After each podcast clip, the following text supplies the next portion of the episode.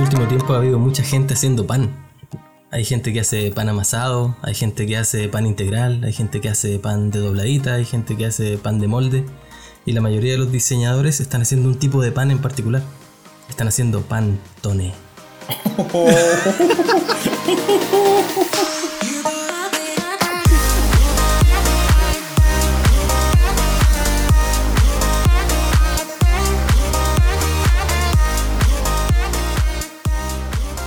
Hola, ¿qué tal chicos? ¿Cómo están? Aquí vamos por el quinto capítulo de Diseñores. Hola Frank, hola Vlad, ¿cómo están chicos? Bien, bien. Hello, ¿Cómo hello, hay tú, hello. Joel? Mitad de temporada, Bien, bien. ¿Hay cachado? Mitad de temporada. Mitad de temporada, como, en temporada, las, como, en, como en las series, mitad de temporada. Acuérdense, cuando estén escuchando este capítulo, el próximo año, la gente nueva del podcast, y digan, oh, en este momento, en la mitad de temporada, estos weones. ¿Cachai? Y nosotros vayamos, y estuve nosotros ahí. vayamos con la semana número 60 y ustedes estén recién en la 5. Piensen eso nomás, nada más que eso. Ah, ahí se los dejo. Ah. Vamos por esa semana número 60 entonces. Ojalá, ¿Cómo ojalá. estáis Frank? Bien, bien, cada día más gordito con los panes que hago. Las, do- las do- las lo- dobladitas que mandaste el otro día. Sí. Sí. Oye, pero es, es verdad, es verdad. Mucha gente haciendo, haciendo sus diseños de comida. Y así todos ahí eh, gorditos, co- corriendo poco, comiendo mucho, harta serie. vamos, vamos directo al, al futuro de Wall-E, ¿no es cierto? claro. Oh. Vamos para allá. Chicos, lo que nos convoca hoy día, tenemos un, un tema powerísimo y muy conflictivo. Así que espero que nos agarremos y nos saquemos los pelos en este, en este capítulo. ¿Es necesario estudiar en la universidad para ser diseñador? Versus e-learning. chan, chan, chan. ¿Qué les parece este tema? Interesantísimo, estimadísimo Joel. ¿Qué, Bueno. qué- qué- qué opinión les vale? Jimmy McGill estudió por correspondencia y mira dónde llegó. Jenny McGill, para que vayan anotando. Mira, yo, yo, yo no sé a dónde llego. Jimmy McGill es Saúl de Better Call Saul, por si no lo saben. Oh, Dios que no entraron en la No, no referencia. cachamos. Yo, Eh, yo- no, yo más allá de Breaking Bad no pasé. Eh, eh, Be- Better Call Saul me sigue eh, constantemente en Netflix, pero no le he dado el clic. yo No le he dado el tampoco. clic. la verdad. No se arrepentirán, no se arrepentirán. Muy bien, vamos para allá entonces.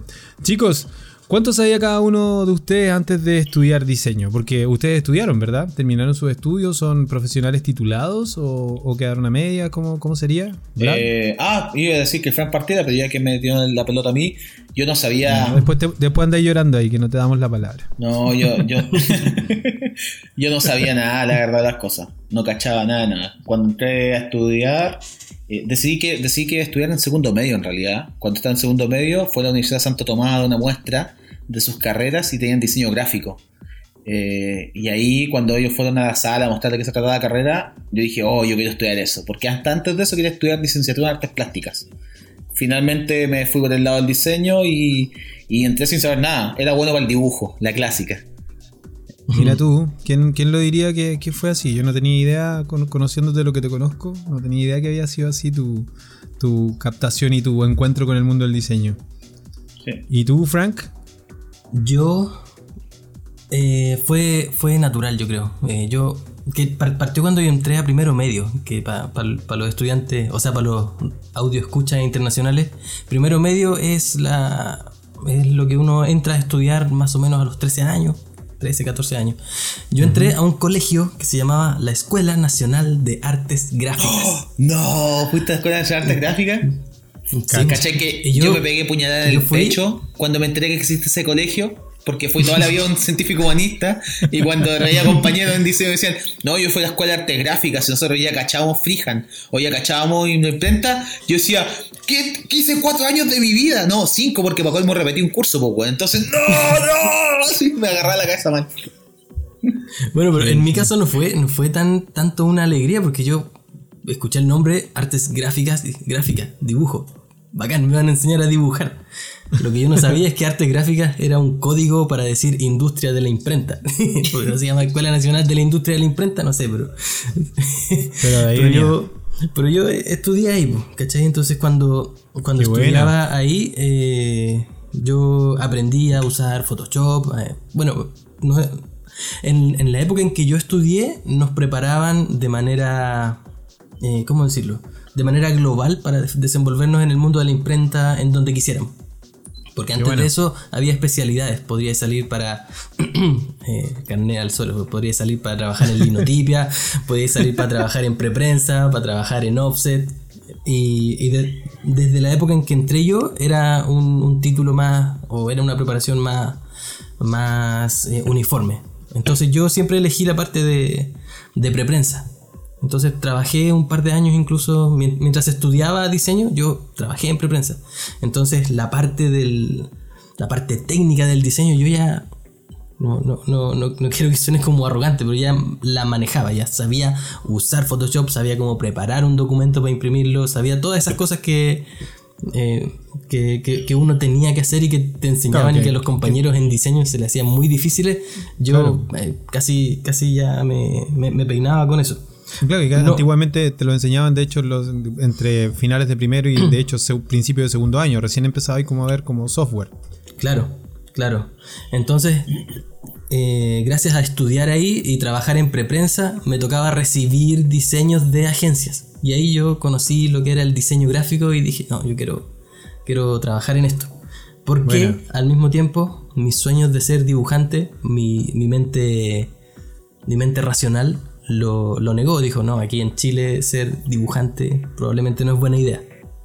Sobre todo si, si vengo de, un, de una familia sin, sin mayores recursos que me puedan sostener si es que me voy a la chucha trabajando en dibujo.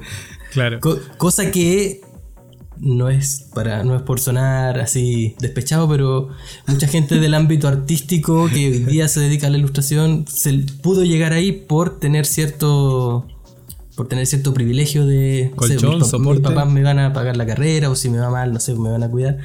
Eh, cosa que yo no tenía y dije, no, si voy a dedicarme, tengo que elegir una carrera que más o menos me guste y más o menos tenga tenga proyección. Así, que, así fue como llegué al diseño y creo que fue una buena elección porque después con el tiempo traba- intenté trabajar como ilustrador y me di cuenta que no tenía dedos para el piano o que sí los tenía pero no me gustaba que me dijeran qué dibujar, que me gustaba dibujar lo que a mí se me ocurre y amo el diseño ahora porque puedo hacer un trabajo interesante, ponerle corazón mientras estoy diseñando y al momento que lo termino me importa nada lo que pase con ese diseño. Háganlo, tira, no me importa. Buena. Bueno, en mi, en mi caso, eh, yo me encuentro con el diseño, la verdad, bastante tarde. Eh, en relación a lo que ustedes mencionan, yo sería el que se vino a enterar del diseño gráfico en cuarto año, eh, cuarto medio, teniendo ya 18 años, o sea, no, 17, yendo a cumplir los 18, cumplo, cumplo en, en noviembre, por si acaso, por si alguien quiere mandar regalo. Entonces estaba en ese entonces con 17 años en cuarto medio estudiando científico, eh, no me acuerdo cómo se llamaba, pero creo que era, era por el lado científico, estaba metido como el lado de las matemáticas. Eh, científico, matemático, creo que era el, el plan en ese entonces en el liceo. Y yo iba para biólogo marino. La- Biólogo marino. Biólogo marino. Desde muy chico me- mi viejo me inculcó mucho el tema de, de- de- de la curiosidad por, por el mundo animal, el mundo, el, el espacio, el universo y todo el cuento. Y el mundo animal principalmente fue influido, o sea, fue influido por eh, Jacques Cousteau, que veía de alguna manera su- sus documentales. Era muy chico cuando veía sus documentales. Y, este compadre era, por decirlo así, eran los primeros pasos de National Geographic y Discovery Channel, por decirlo así, eran los primeros documentales que, que podía ver, que yo tuve acceso. Entonces, rayé mucho con ese mundo y como que siempre vine en esa, en esa parada. Y me, como viví muchos años también en el sur, cuando chico, tenía toda la volada de que iba a volver, eh, iba a regresar al sur. Eh, a trabajar como, como biólogo marino. Preten- Pretendía descubrir especies y todo el cuento y andar metido debajo del agua. Y resulta que ah, en una conversación, de haber sido por ahí por junio de, ese año, del año 97, conversando con mi vieja, onda, conversaciones de, de sobremesa, mi vieja me dice así como, hijo, eh, ¿se ha dado cuenta usted de que eh, habla sin parar, de que siempre está como eh, comunicándose y todo el cuento, y como que le gusta ese cuento, y dibuja mucho, y como que le va bien con eso, y como que tiene esas habilidades plásticas. ¿No será que hay alguna carrera que tiene que ver con esas habilidades y que las podría explotar? Ahora, comparando mis promedios, mi promedio biología y matemática entre el 5.8 y el 6.2, ahí me movía, entonces no era muy destacado, pero tampoco era penca. Pero para allá iba y, todo lo que tenía que ver con expresión o creatividad me iba súper bien, ¿cachai? Y como que de estaba ahí el tema. Y efectivamente, me puse a buscar, encontré con el perfil del, del, diseñador gráfico, lo leí y fue como un poco lo que decías tú, Fran, de oye, parece que es esto lo que soy, ¿cachai? Así como, y lo que quiero ser profesionalmente, ¿cachai? Y fue como, wow, ¿cachai? Así muy, muy Illuminati, muy, muy en la, o sea, muy iluminado, Illuminati, muy en la volada del, de, ¿cómo se llama? Como, buena, qué buena conversación tuve con mi vieja en ese entonces y eso me, me ayudó un poco a darme cuenta de que mi perfil profesional como que iba para ese lado. Así que ahí me encuentro con el mundo del diseño, empiezo a buscar y curiosamente también termino dentro de muchas universidades eh, consultando en dónde podía estudiar en Santo Tomás y me doy cuenta que como que aquí podía ser. Oye, ¿por qué gráfico y no industrial o de moda o textil? Leyendo, leyendo el perfil eh, como te digo, el perfil como que hablaba de este comunicador que trabajaba en campañas creativas, que iba de la mano como con la publicidad, que tenía mucho que ver con, con el tema eh, creativo y con el tema de, en, ese entonces te lo indicaban como hacia el lado del dibujo, pero eh, después me di cuenta que obviamente no era tan así, y, y, la carrera se llamaba diseño gráfico y publicitario, ¿cachai? En este caso lo que, lo que yo estudié. Así que también había harto de marketing ahí, todo el cuento, harto de psicología, sociología, como que te, incluía esas mallas en esos años. Y, nada, como que coincidí con eso, me, hizo mucho sentido. Terminé dando la prueba de aptitud académica. y. El carne al piso. Sí, obvio. Me fue súper bien igual en la, en la prueba y todo, pero lo triste fue de que me la pedían rendida solamente para entrar. Una universidad privada y me decían, no, con que la hayáis sacado, aunque saqué asteriscos, pero que la, la tenéis que tener rendida. Y ahí después nos dimos cuenta de los estragos que causaba también adentro cuando teníamos matemática básica y estadística y todos daban bote y básicamente nadie sabía, con suerte multiplicaban muchos compañeros y sufrían con las matemáticas. Y a mí por suerte me iba bien, ¿cachai? Sin, sin ser genio me iba bien.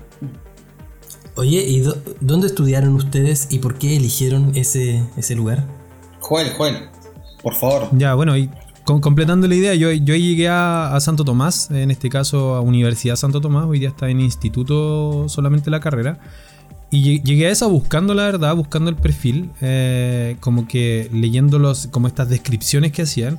Me puse a buscar en el diario, encontré unas cuantas universidades y un par de días me, salía, salía a dar la vuelta así como por el centro de Santiago pasando por estas casas eh, de estudio y preguntando un poco de, de, qué se trataba y todo el cuento y fue como un tema de feeling. Yo soy muy en ese sentido de, de, guata con, las cosas, de que de repente miro algo y me genera la tinca y digo como que es aquí y es aquí, ¿cachai? Como que me, me pasa un poco eso.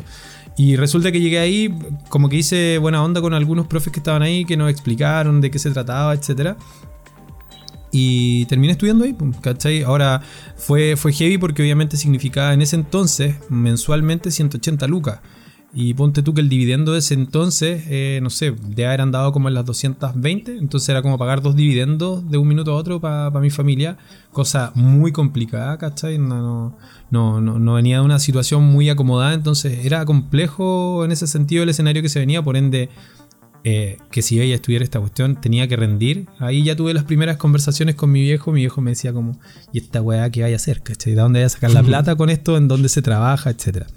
Y ahí me tocó empezar a dar un poco la, pelea de empezar a entender bien de qué se trataba. ¿cachai? No sé para ti, Vlad, ¿cómo fue? Eh, yo tenía dos opciones. Mi primera opción era estudiar en la Chile y mi segunda opción era estudiar en el DUOC. No tenía más opciones, la verdad, las cosas que nunca pensé más allá de eso. Y, la opción de la Chile nació cuando me di cuenta que me podía haber ido bien en la PSU. cuando, di la PSU dije, oh, en esta weá quizás me puede ir bien, quizás no. No, pero quizás sí, además que sí. Dije, oh, si me da para Chile, entro a Chile. Pero siempre mi, primera opción fue entrar al DUOC. Porque había estado consultando, como hoy estuve leseando como el segundo medio en adelante. Eh, fui a visitar, bueno, visité bastantes lugares donde daban diseño gráfico y el Duoc me convenció por dos cosas. Primero porque eh, me gustó el, lugar. La, sede de Plaza de Espucio, que fue donde estudié yo, me llamó la atención. Me gustaba por el entorno, el lugar, lo encontré como choto, entretenido. Y segundo, porque las referencias que tenía de titulado de otras partes me decía que, oye, no, pues luego un buen lugar, ¿cachai? Tiene como buen prestigio. Y finalmente decidí básicamente por eso, en realidad, como por recomendación y cosas así. Dale. Buenísimo. En mi caso, yo tuve una, una conversa así con mi papá que, que de alguna forma definió mi, el resto de mi vida, quizás. Wow. O no, sé, no sé si tanto, pero, pero que, que- que refleja la, la forma de pensar de mi papá y que, que me hace admirar así mucho. Cuando yo estaba terminando cuarto medio, yo. eh, mi papá me, me dijo: Ya, tenemos que tener una conversación, ya, dale. Dijo, Mira, Esa conversación. Mira, hijo, tu cuerpo va a empezar a sufrir una serie de cambios.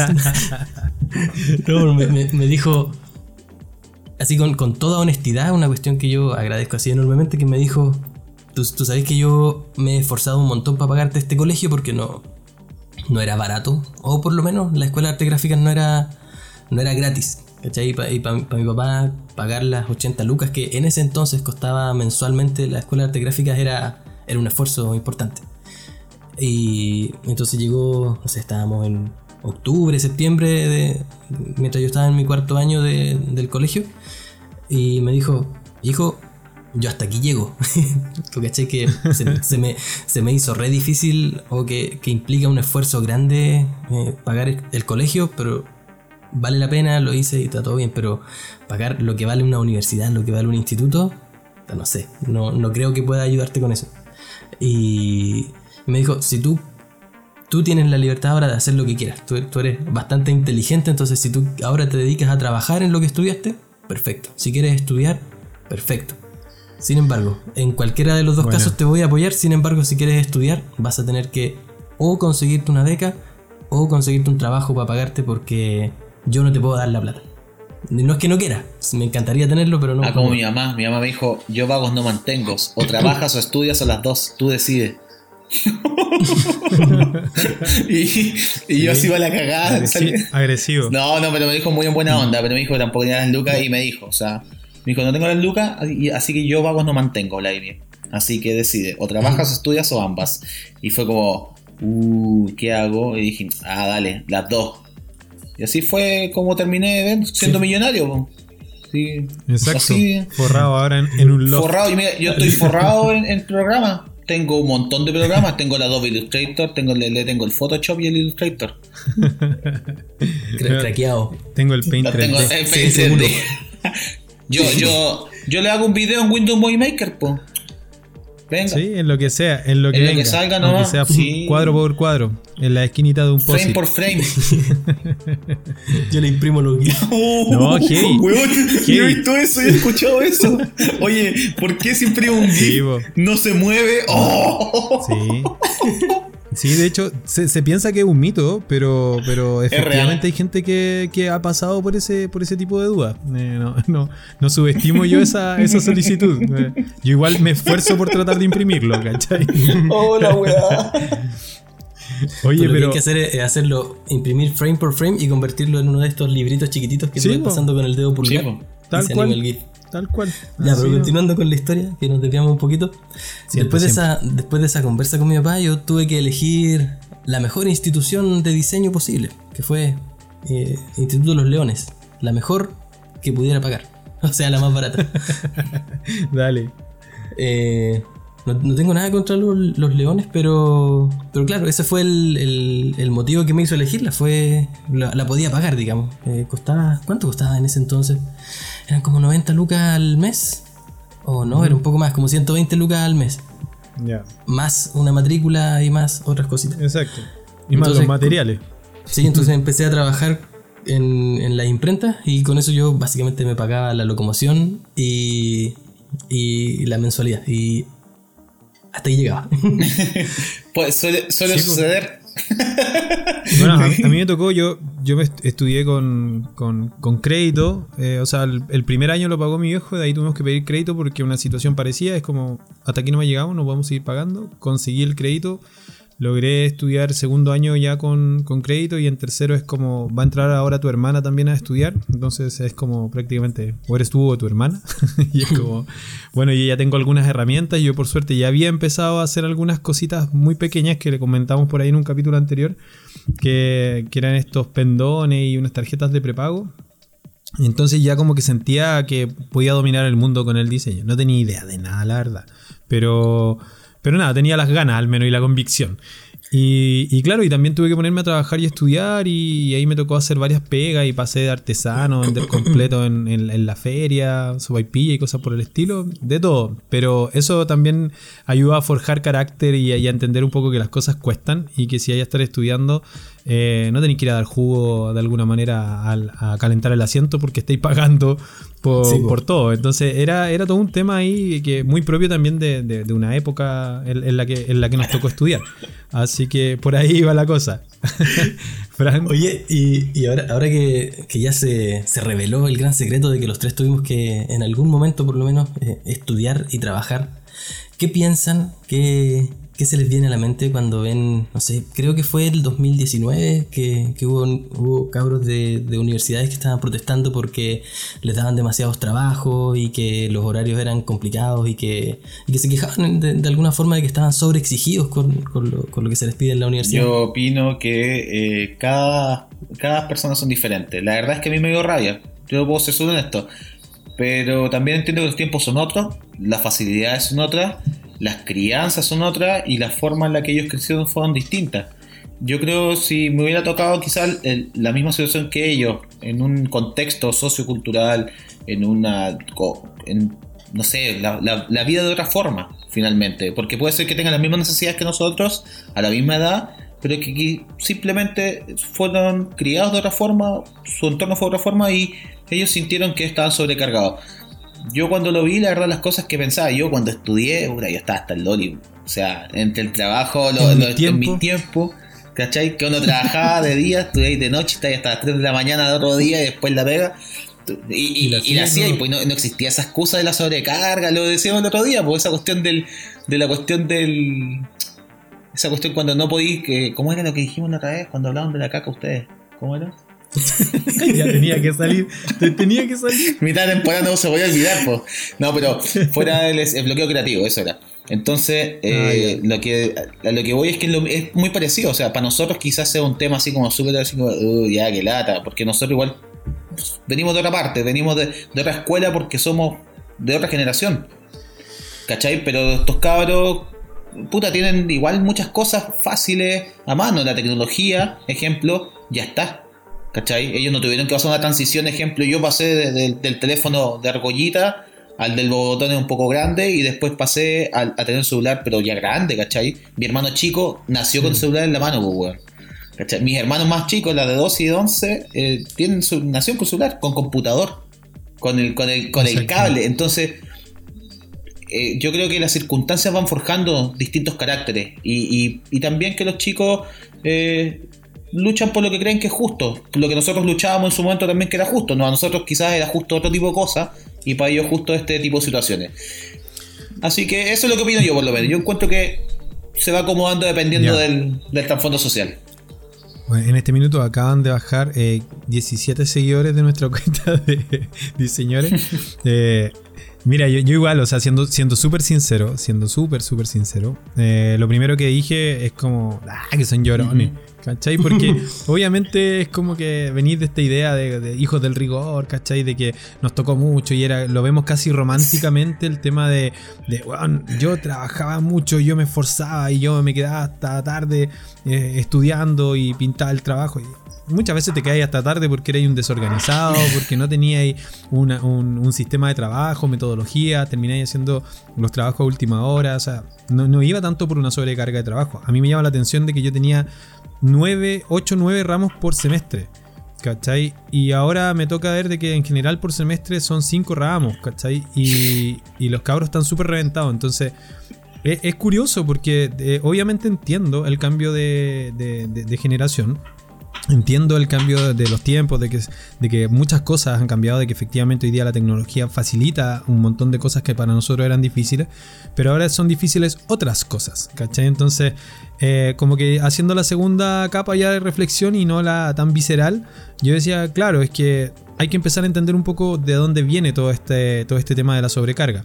Cuando escuché de que no, es que nos tenemos que quedar y tenemos que prácticamente vivir en la facultad trabajando para poder alcanzar a hacer es que sabéis que también ahí de repente hay un tema de que no estáis entendiendo entonces, y el profe probablemente tampoco está entendiendo lo que significa pedir un trabajo, el tipo de carga de trabajo que, que puedes llegar a exigirle a alguien.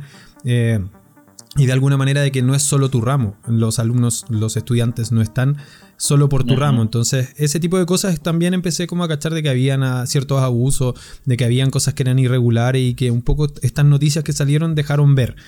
Pero, eh, insisto, yo, tengo una visión obviamente de que, de que las nuevas generaciones tienen efectivamente menos este tema, esta resiliencia de que, a nosotros nos tocó porque entre comillas no tenía yo otra. Ahora la gracia es que tenía otra de repente, ¿cachai? Tenía, tenía alguna alternativa. Tenéis más leyes acerca del, tema, tenéis muchos más estudios, tenéis eh, más, más estudios psicológicos de por qué es malo cosas como por ejemplo pasar tantas horas despierto haciendo trabajo, ¿cachai? No dejar de que tu cerebro descanse, etcétera, etcétera. Entonces, a mí, como te digo, de buena y primera, dije, no, esta cuestión es una exageración. En, una segunda, en un segundo análisis me pareció de que igual habían cosas que se podían mejorar. Pero creo que estudiar eh, en ese sentido, bajo la lógica de la forma que tenemos de estudio hoy día, es muy propia, de, o sea, era muy propio, lo que pasaba era muy propio de esta manera de estudiar, de, de, este modelo educacional en donde tenía un profesor que muchas veces estaba endiosado, que te decía estas tonteras de que el 7 es para Dios, el 6 es para los profes y el 5 para abajo es para los alumnos, que son reverendas huevas, ¿cachai? Porque no, tiene ni un sentido, eh, porque estamos hablando de muchos casos de calificaciones y no de evaluación. Y con eso termino mi comentario. ¿Para cuál Dios? Porque exacto, exacto, exacto. Testigo, testigo de Jesús. ¿Cachai? Entonces, claro, desde ese punto de vista encuentro que, el, modelo educacional eh, tiene muchos vicios y dentro de esos vicios está de que mata justamente la vocación y la pasión de algunas personas porque las hace creer que son malos. ¿Cachai? Básicamente porque no son capaces de cumplir con un itinerario de, de, tareas, de un programa de estudios que en muchos casos no está pensado para la realidad y que por lo demás está formándote para un mundo, no para un mundo laboral actual, sino que para un mundo laboral que probablemente ya pasó. Ah. Yo quiero contar una, una, breve anécdota que me pasó en una institución educacional en la cual ya no trabajo, por si acaso. Eh, y no voy a dar el nombre. Tampoco el nombre de nada, no voy a dar el nombre de nada, simplemente voy a contar que en color del eh, logo, eh, algo, algo, tírate algo, color del logo. Rojo. Ya, rojo, vamos, vamos, vamos. nada más que eso, ¿ya? Y y, diseño en Santander. y había una. Ah, McDonald's. Había un, colega, ¿cierto? Que le pidió a los chicos de Vespertino, en pleno estallido social, cabe destacar, ya, esto fue el año pasado, eh, que fueran a recopilar, eh, hacer entrevistas a la feria. Y los chicos me reclamaron a mí y me dijeron, pero, profe, ¿cómo vamos a ir a hacer entrevistas a la feria? Para hacer el trabajo de diseño si somos vespertinos. Justamente nosotros nos cuesta ir a la feria en la semana y el fin de semana eh, no todos podían ir porque algunos trabajaban. Yo dije, manden un correo, pero manden un correo porque de repente suele suceder que los alumnos, en vez de mandar un correo bien como oficiado, ¿cierto? Bien ordenadito, van en patota, reclaman, y nadie lo escucha. Entonces le dije, manden un correo ordenadito y haganle entender esto al profesor y al jefe, con copia jefe carrera para ver qué pasa. Eh, cuento corto, el profesor los rajó a todos. a todos, a todos, a todos, no, a todos. Y después se, les informó, o sea, no es que los rajó a todos, a todos les puso como un, entre un 1 y un 2. Eh, no, no, se rajaban el ramo. Y, después reclamaron, reclamaron y dije, bueno, ya la, situación como que escaló un poquito más y ahí tuvieron que ir directamente a hablar con el, con el jefe de carrera ¿cierto? En, persona y manifestarle que eh, el profesor no había cedido ni un milímetro en su, en su pensar. Y eso va muy de la mano, eh, que me acordé de lo que decía Joel, con el contexto. Hay docentes, hay, hay profe, hay colegas, ¿cierto? Que no entienden de repente que si un chico está en vespertino estudiando es porque claramente no lo puede hacer en el día. Claramente, o sea, si yo creo que a nadie, es lo que yo le digo de repente a otros colegas que como que no les cabe en la cabeza, Y digo, no, no, a ustedes no les entra en la cabeza de repente que si una persona está acá de noche es porque no puede de día.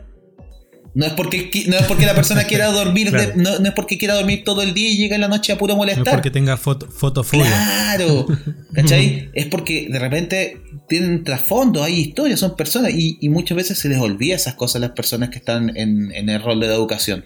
¿cachai? Hay gente que está súper consciente, pero hay gente que no. Entonces, como dice Joel, el contexto eh, influye demasiado, ¿cachai? O sea, que el profesor entienda, tenga una realidad o logre comprender la realidad de los alumnos a los que está educando, es súper importante. Porque no es lo mismo que te coloquen un profe que nunca en su vida, ¿cachai? Ha tenido que, ejemplo, trabajar y estudiar, ¿cachai? A que te coloquen a un profesor que, cache más o menos, porque yo estoy en lo mismo, el mismo sistema y con los vespertinos tengo eh, la, como la, la, atención de entender, de por lo menos decirle ya, escuchemos cuál es su problema, yo lo escucho, cuénteme, ¿qué pasó? ¿Cachai? Hay profes que no, pues, ah, no, no trajo el trabajo en uno, pero profe, no pude, me costó tu problema familiar. No, no, no me importa, yo cuando estudié no había excusa, un uno. Pero loco, ¿de qué estamos hablando? ¿A quién está educando, cachai? Sí, yo cuando, vi a estos cabros que se estaban manifestando, a mí me, pasó una, una, cuestión que, me, que me, me, provocó una dicotomía en el cerebro. Por un lado, pensaba, eh, veía a las personas que, que, decían, oh, estos cabros se quejan de llenos, se quejan de flojos, tienen oportunidades que, no, que nosotros no tuvimos. En nuestros tiempos las cosas costaban y como costaban nosotros las disfrutábamos y las, las apreciábamos más. Y yo, al ver esa reacción, decía, con perdón de la audiencia, oh, estos viejos culeos. porque, claro, el, hecho que, que, te costó a ti te obliga, e, el hecho de que algo te haya costado a ti ¿significa que a todos los demás le tiene que costar igual? ¿O el hecho de que te costó a ti significa que forjaste camino para que las nuevas generaciones tengan eh, el camino un poquito más pavimentado y, puedan disfrutar de, aquello? O sea, eh, eh, es la misma lógica. Tu, papá de alguna forma se saca la cresta trabajando para que tú puedas tener una mejor educación y puedas tener más beneficios de las que él tuvo en, la mayoría de los casos, obviamente. Sí, sí. Pero al mismo tiempo, al mismo tiempo que tenía este, este resentimiento contra la gente amargada, mira, la gente amargada me pone amargado. Pero al mismo tiempo que tenía este resentimiento contra esta gente que miraba a estos cabros y, los veía como simples flojos o este término despectivo que usan como copitos de nieve, al mismo tiempo pensaba, pero mientras estos 17 cabros que están aquí protestando, debe haber uno que en ese ratito, en vez de ir a protestar, se fue a la biblioteca y está con su laptop o está leyendo un libro, o está haciendo un trabajo que va a ser mucho mejor que el de los otros que están ahí manifestándose. Y probablemente ese va a tener mejor nota y le va a ir mejor porque va a aprovechar las oportunidades de, forma proactiva en lugar de estar quejándose por las circunstancias. Y ahí me, llevó a la, a, la, realización, no sé si estarán muy de acuerdo ustedes, de que está bien y, entiendo perfectamente el, protestar, el quejarse, pero tiene mucho más sentido el camino de Bill Gates, que primero, primero Dormirte trabajó, débil. ¿Ah? Dormirte hace débil cuando le imprimió las poleras a todos estos locos. no, no, no, esa parte tan, desagradable de Bill Gates, sino por, eso el, el, Bill Gates viejito, el Bill Gates de ahora. Ah, ya. que el tipo primero se esforzó, se hizo cagar literalmente él mismo para llegar a una posición desde la cual él tuviera poder para cambiar el mundo. Y hoy, eh, no sé si ustedes han visto esta, esta serie documental que claramente está con cierto, con cierto sentido de endiosar la figura de Bill Gates, pero a mí me parece, me, parece eh, digno de igual forma lo que él hace, estos esfuerzos que él tiene, ya que ahora está forrado en plata, hacer estos esfuerzos por, eh, por encontrar ciertas curas a enfermedades, por llevar eh, baños a lugares de África en donde no hay baños, ¿cachai? Entonces, me, imagino que el, personaje ideal en mi mente es aquel que ante la adversidad, en el primer momento, simplemente le hace frente a la adversidad, lo derrota, pero cuando está en una situación en donde tiene cierto poder o, cierto, o ciertas chances de hacer un cambio, ahí alza la voz y no solamente alza la voz, sino que realiza acciones que cambien las circunstancias para las futuras generaciones. Ah, yo.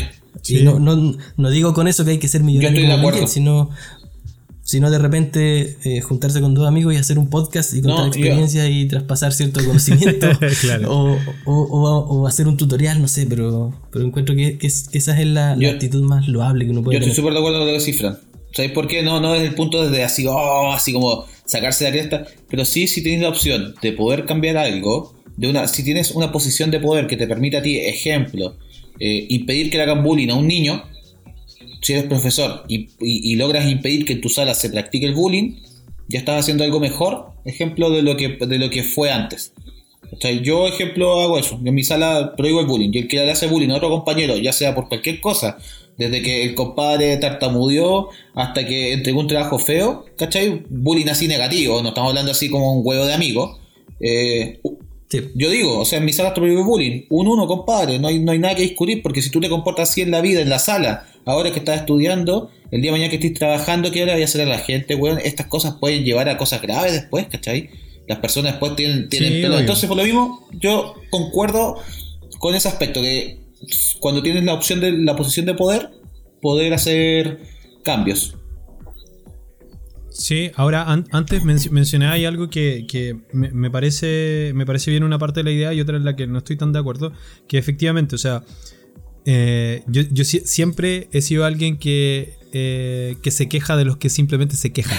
¿Cachai? Es decir, por favor no te, no, te quedes solamente como con, con, la idea de que tienes que quejarte para que algo distinto eh, pase.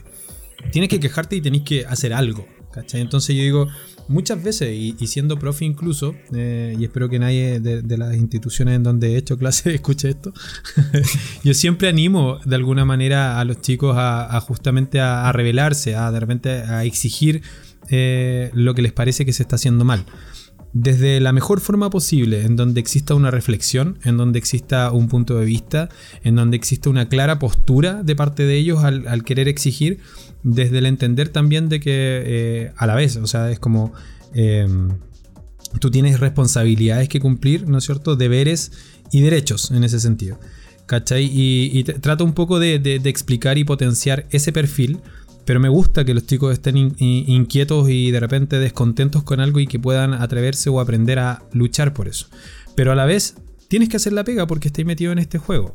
Un ejemplo simple, yo discutía mucho con mi hermana cuando era muy chica, como a los 16 años, y ella decía que de alguna manera eh, el, mundo estaba mal, que no le parecía de alguna manera cómo, cómo funcionaban las cosas. Era, era, en mi casa era una Greta Thunberg, y tenía su visión del mundo.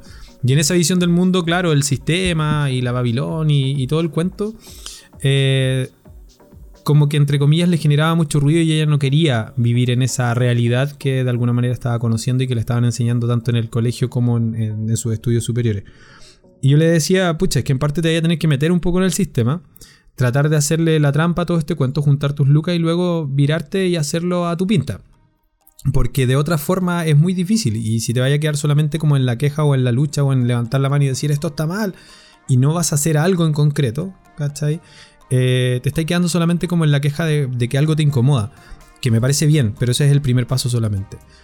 Mi hermana efectivamente lo hizo, logró hacer sus cuentos y a pulso, o sea, contra mucho esfuerzo y mucho trabajo durante varios años, logra finalmente su idea, se va a vivir al país donde quería vivir y empieza a hacer su vida como la quería hacer. ¿Cachai? Muy consecuente con su postura y todo el cuento. Pero eso, eso eh, le exigió a ella mucho trabajo durante mucho tiempo y esfuerzo y de alguna manera hacer un poco a regañadientes algunas cosas de las que, con las que no estaba muy de acuerdo cómo funcionaban respecto al trabajo, etc. Entonces yo digo, claro, me gusta la idea de, de, estar en la protesta, me gusta que los chicos estén ahí constantemente manifestando lo que les parece incorrecto, pero también me gusta el perfil de lo que habla Francisco de que después vamos también a sentarnos allá y trabajemos, ¿cachai? Y hagamos la pega. Y sabemos, porque todos también fuimos estudiantes, yo no sé si a ustedes les pasó, pero yo en algún minuto igual lo hice, de estar haciendo los trabajos a última hora, de no hacerlos al 100%, lo comenté en otro de los, de los audios, ¿cachai? De llegar al 100% de ser esta flor, ¿ya? Y hasta ahí dejo este comentario, no quiero ningún extra de esto, ¿cachai? Me gusta esa, esa, idea como de decir, ya, de verdad, eh, quéjate, pero también tenés que dar tu 100% en paralelo. Si no, ¿para qué te metiste a estudiar? Si tú sabés que este modelo está mal, que tiene un montón de vicios y cosas por el estilo, pero es uno de los caminos que hay para poder hacerlo. Con eso les cito la siguiente eh, pregunta. ¿Es necesario en ese sentido un título para ser diseñador? Uy, pregunta. Eh, esta es la pregunta, esta, es la pregunta de la discordia, porque esta pregunta siempre genera discusión. Yo desde mi perspectiva, desde, desde mi experiencia, yo voy a decir que sí. La verdad es que sin un título, eh, más allá del título de diseño, el título, el, cartón, te valía frente a ciertas situaciones e instituciones. Eso es.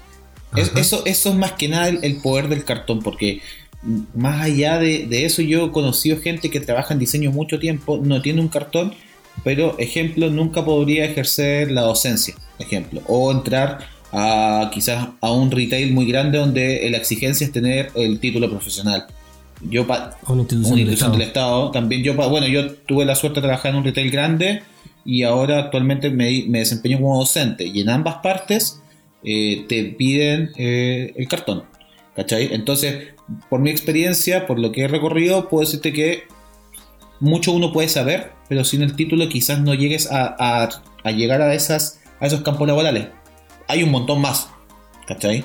Pero por lo menos en mi experiencia, en, en, esos campos donde me desempeñé, siempre se me requirió eh, la certificación del cartón. Onda con el certificado de título y el código de barra que te lo verificaban y veían si era ahí, si, si estáis muleando o no. ¿Cachai? Si lo hiciste en Photoshop. es que pasaba, caía mucho. Entonces, desde mi punto de vista. ¿Parasite? Claro, desde mi punto de vista, sí. Yo creo que es necesario para validarse frente a ciertas instituciones y cierto tipo de, trabajo. Eso. Sí, yo, yo eh, iba a opinar lo mismo, me robó la opinión. El porque efectivamente el, el, título es importante dependiendo del camino que quieras tomar porque si, si quieres emprender, tener tu propia agencia y trabajar con clientes directos, nunca nadie te va a pedir el cartón. Lo que te van a pedir sí es un portafolio, eh, un historial de clientes satisfechos, te van a pedir una, carpetita de, no sé, de los logos que diseñaste, de las, de las web en las que trabajaste o de los afiches que hiciste y de cuánto fue, eh, si se cumplieron o no los KPI, cosas así, pero nunca te van a pedir el título. Sí, el, título es lo de menos, a no ser que quieras tener un empleo fijo dentro de alguna institución que, eso lo valide. Por ejemplo, yo trabajo en el Estado y sí fue en una institución del Estado, no en el Estado mm. directamente. en el Estado Islámico. No, no, pero claro, fue, fue, fue un tema presentar el, título y dependiendo si tienes o no título puedes acceder a ciertos, eh, a, cierta, a ciertas remuneraciones. Si no tienes título puedes trabajar en el mismo área, pero las remuneraciones son menores. E incluso dependiendo de la cantidad de títulos que acumules, esto puede variar. Entonces, eh, es re importante. Sin embargo, es útil, más no un requisito para ser diseñador como tal. Sí, estoy de acuerdo. De, hecho, es curioso. Yo siempre, siempre he comentado, yo no estoy muy de acuerdo que para ser diseñador como tal tienes que tener el título, eh, entendiendo de que el título es el cartón como tal, que finalmente certifica de que tú estudiaste. Eh, valida de cierta forma lo que tú hiciste. Y efectivamente, yo decía, eh, si tomo mi experiencia de vida, según el camino que he hecho, diseño independiente, ¿no es cierto? Trabajando, tuve mi empresa, y en algún minuto quise hacer clases. Eh, y cuando quise hacer clases, eh, me dicen, eh, oye, ¿y tu título? ¿Cachai? Y es como, oye, pero si estudié acá. Porque la primera parte y la única donde me lo habían pedido durante muchos años fue en la misma Santo Tomás, ¿cachai? En donde había estudiado. En mi casa de estudio fue el único lugar donde me habían pedido el título. Y ahora que estoy en. ¿Cómo se llama? Ahora que estoy en, en otra, en otra institución. Me volvieron a pedir el título después de 22 años, ¿cachai? Entonces, me han pedido el título en dos instituciones distintas. en todas las que papiros todavía? Sí, sí, sí, sí. no, de hecho, e, es que era buen, era buen cuero el que, en el que se hizo. era, una buena cabra la que me tocó. De hecho, uno mismo tenía que, que ¿cómo se llama? Conseguir su, piedra. claro, su cuero, poner oye, Oye, oye, no, hagan, no hagan tallas de eso. Ayer vi un documental de gente que se creía los falsos documentales.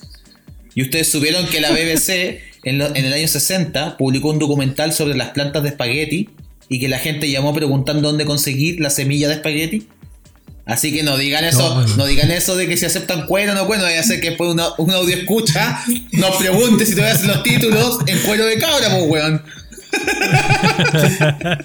Señora, yo soy responsable de lo que digo, no de las tonterías que usted entienda. Las, las opiniones emitidas en este programa son de responsabilidad exclusiva de quienes las emiten. Ay, Dios mío, no.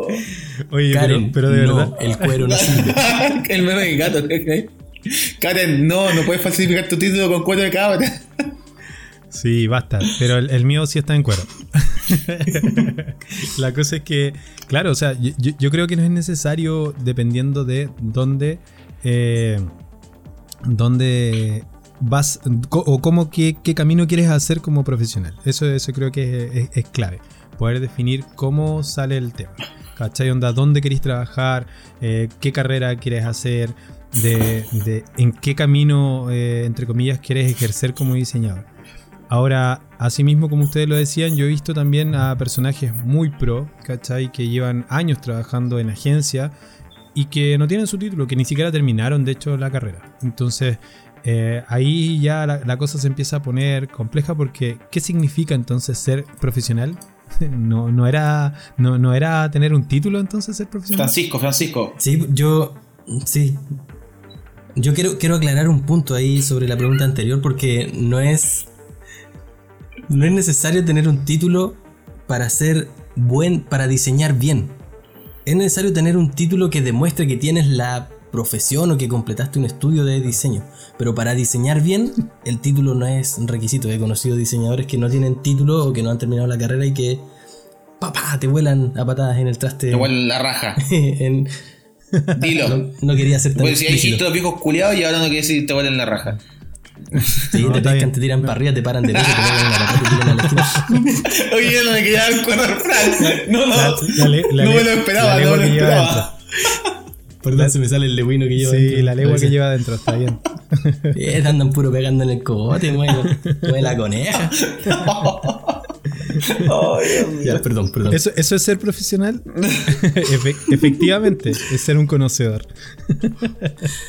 En, en estricto rigor, yo creo que ser profesional es simplemente dedicarte a una actividad y recibir una remuneración por ello. Porque al final del día uno, uno se pregunta, siempre que sale esta pregunta, ¿qué es un profesional? Bueno, uno podría decir que, eh, por ejemplo, Alexis Sánchez, siendo yo un ignorante completamente de- del deporte, pero Alexis Sánchez es un futbolista profesional, yo diría que sí. ¿Pero fue a la universidad a estudiar fútbol? No, No. que yo sepa. No. Entonces, explícame eso. Explícame eso, por favor. No, en serio, explícame. Fran, yo no sé de fútbol, no sé si Joel te puede explicar, porque si tú me hablas de Transformers, yo te explico cómo Optimus Prime llega a ser el líder de los Autobots. Pero nunca te podría Ah, perfecto. explicar por cómo Alexis Sánchez es futbolista profesional porque no sé de fútbol. Bueno, pero Optimus Prime era, un, tema. era un profesional, pero hagamos el paréntesis.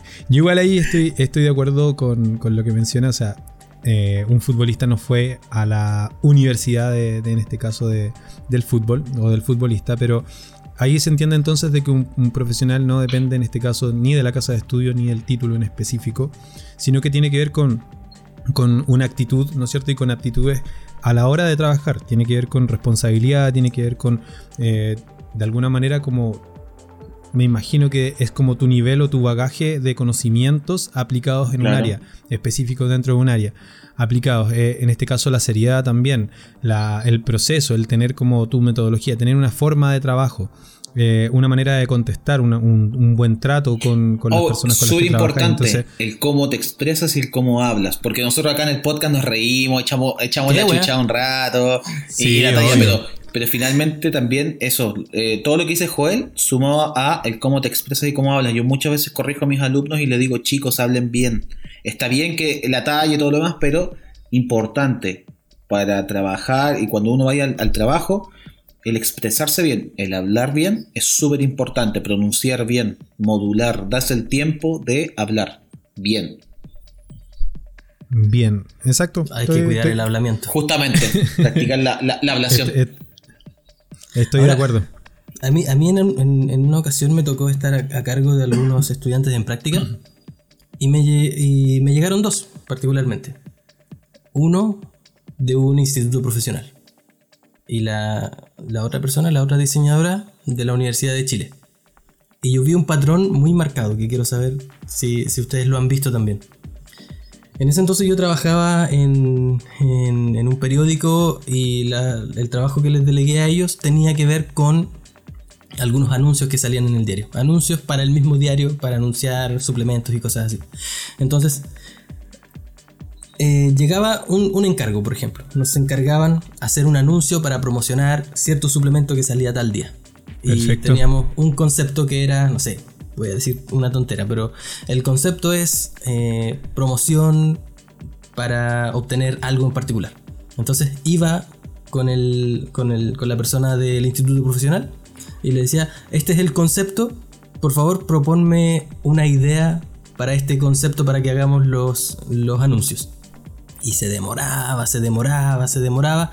Y cuando me presentaba los conceptos, eran mm, reguleque. Sin embargo, cuando le presentaba este mismo desafío a la persona que venía de la universidad, le decía, este es el concepto, esto es lo que tiene que decir el anuncio, por favor preséntame alguna propuesta. Uno o dos días y me llegaba con una propuesta súper bien hecha, con, una estética bien dentro del contexto, con, el, con una imagen que representaba el concepto, todo súper bien. Así que se, se marcó una diferencia. La persona de la universidad, muy bien trabajando los conceptos, no tanto así la persona de instituto profesional. Dale. Siguiente, siguiente, siguiente encargo que nos llegó.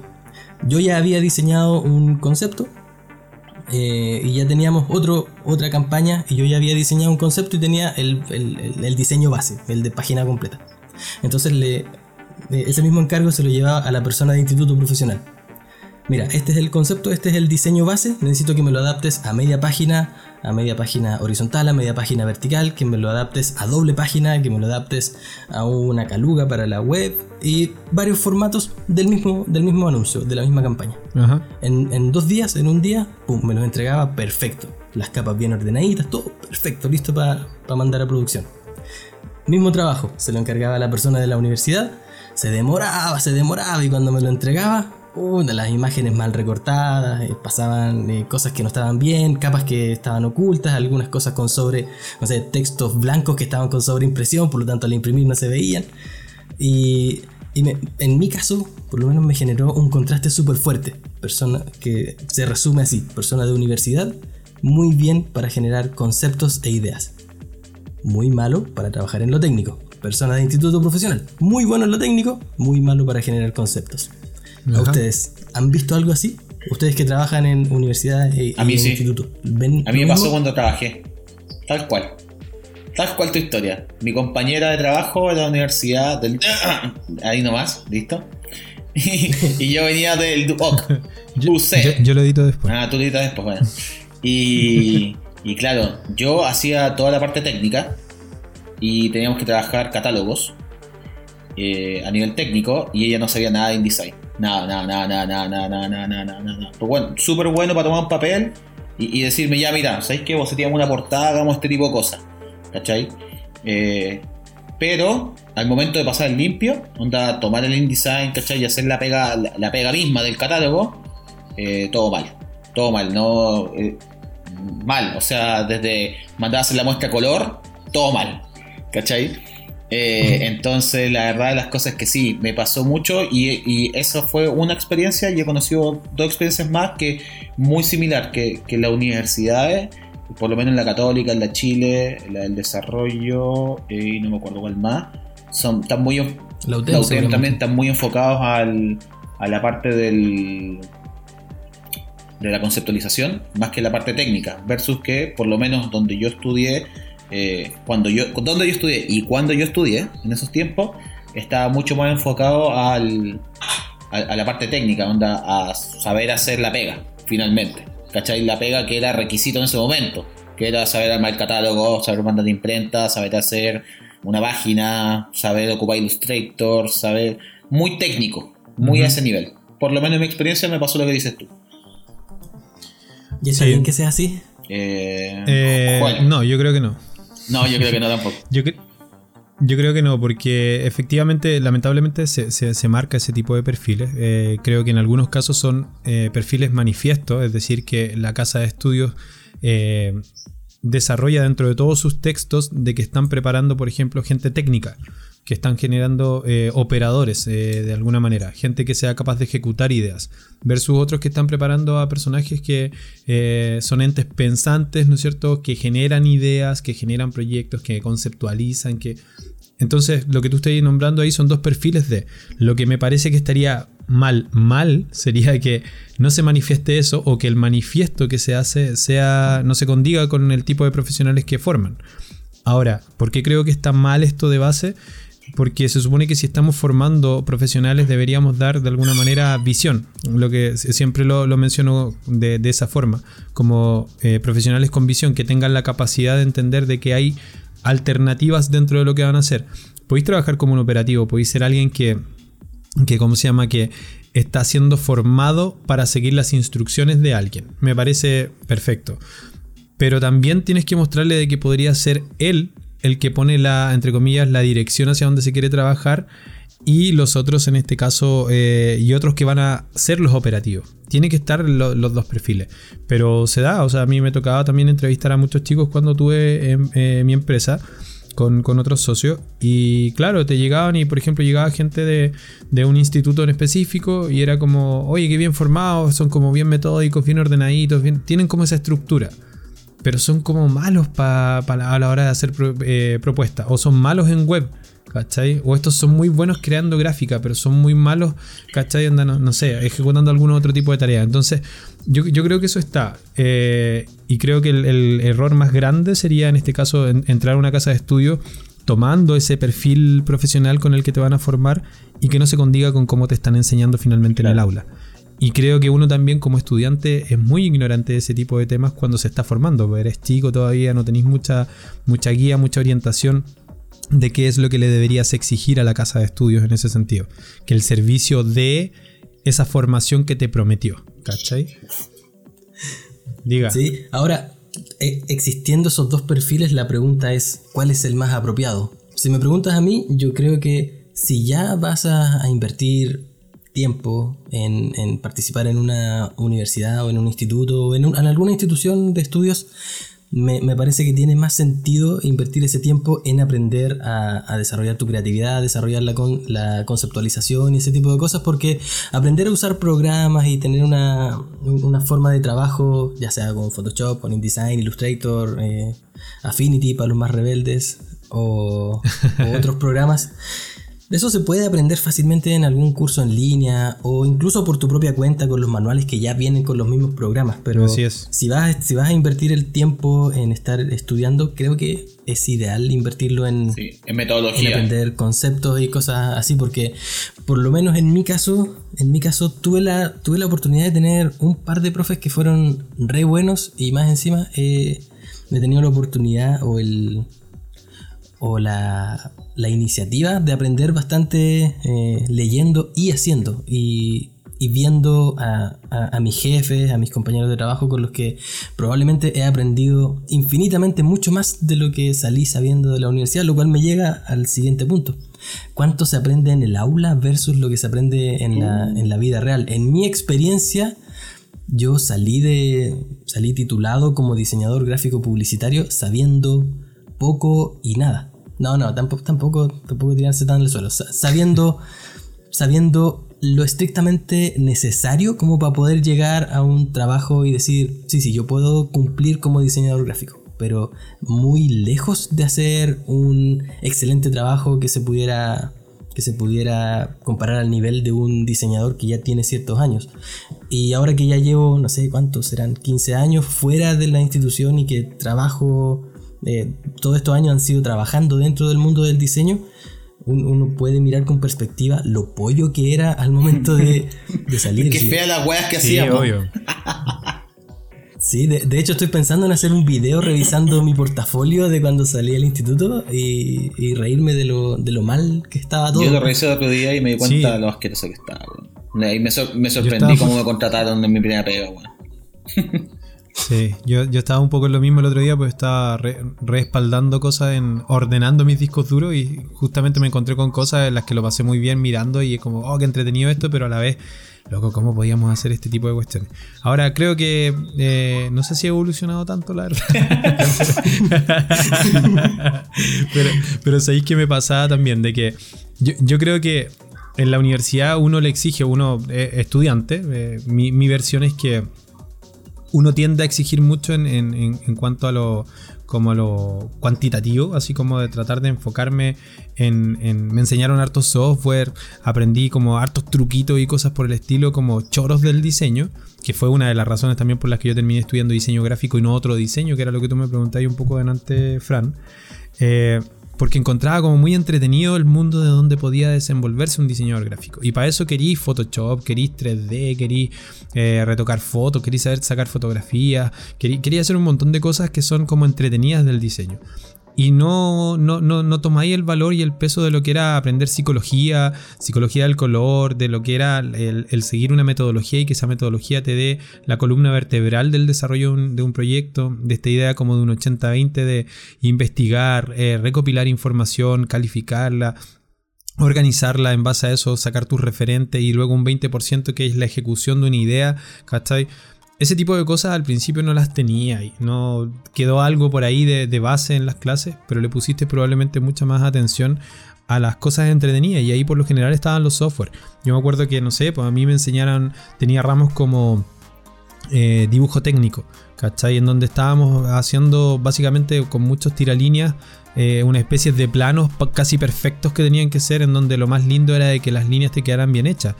Y yo decía, claro, en estricto rigor, eh, ¿qué, me enseñó esto? Y esto me hablaba del oficio, ¿cachai? Eh, y era como que bueno, tener un buen oficio, tener como esas consideraciones. Pero de repente era como muy, muy, muy espeso meterse en, trabajos de, de, ¿cómo se llama?, de dibujo técnico o técnicas gráficas, en donde te enseñaban un montón de cosas que de una u otra forma también venían de salida. Yo estudié el 98 y todavía se hablaba harto de diseño editorial. Pero cuando ya venía saliendo el 2003, ya se hablaba de que el diseño editorial venía, eh, entre comillas, eh, agonizando. Y como que sigue en esa, ¿cachai? Entonces, es como que sigue agonizando. Se resigna a morir. Sí, se resigna a morir, pero, pero obviamente los volúmenes de, los volúmenes de trabajo que hay son eh, inferiores en ese sentido. Hay menos pega en ese lado.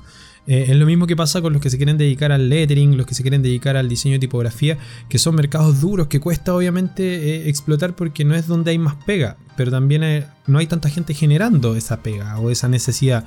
Muchas de las cosas que consumimos hoy en día no, son necesidades natas, que, reales, que existen en el, en el mercado en la vida cotidiana, sino que son inventadas. Entonces, como que ese tipo de cosas uno no las aprende en la universidad, no tenéis cómo, ¿cachai? A menos que justo tengáis la suerte de que agarraste una generación de docentes que, para empezar, tenían vocación de docencia, que tenían visión de mercado, que estaban insertos en el mercado, ¿cachai? Que, era la clásica, nosotros a muchos profes los pillábamos diciéndole en, en mejores palabras, pero ¿y vos qué hay hecho?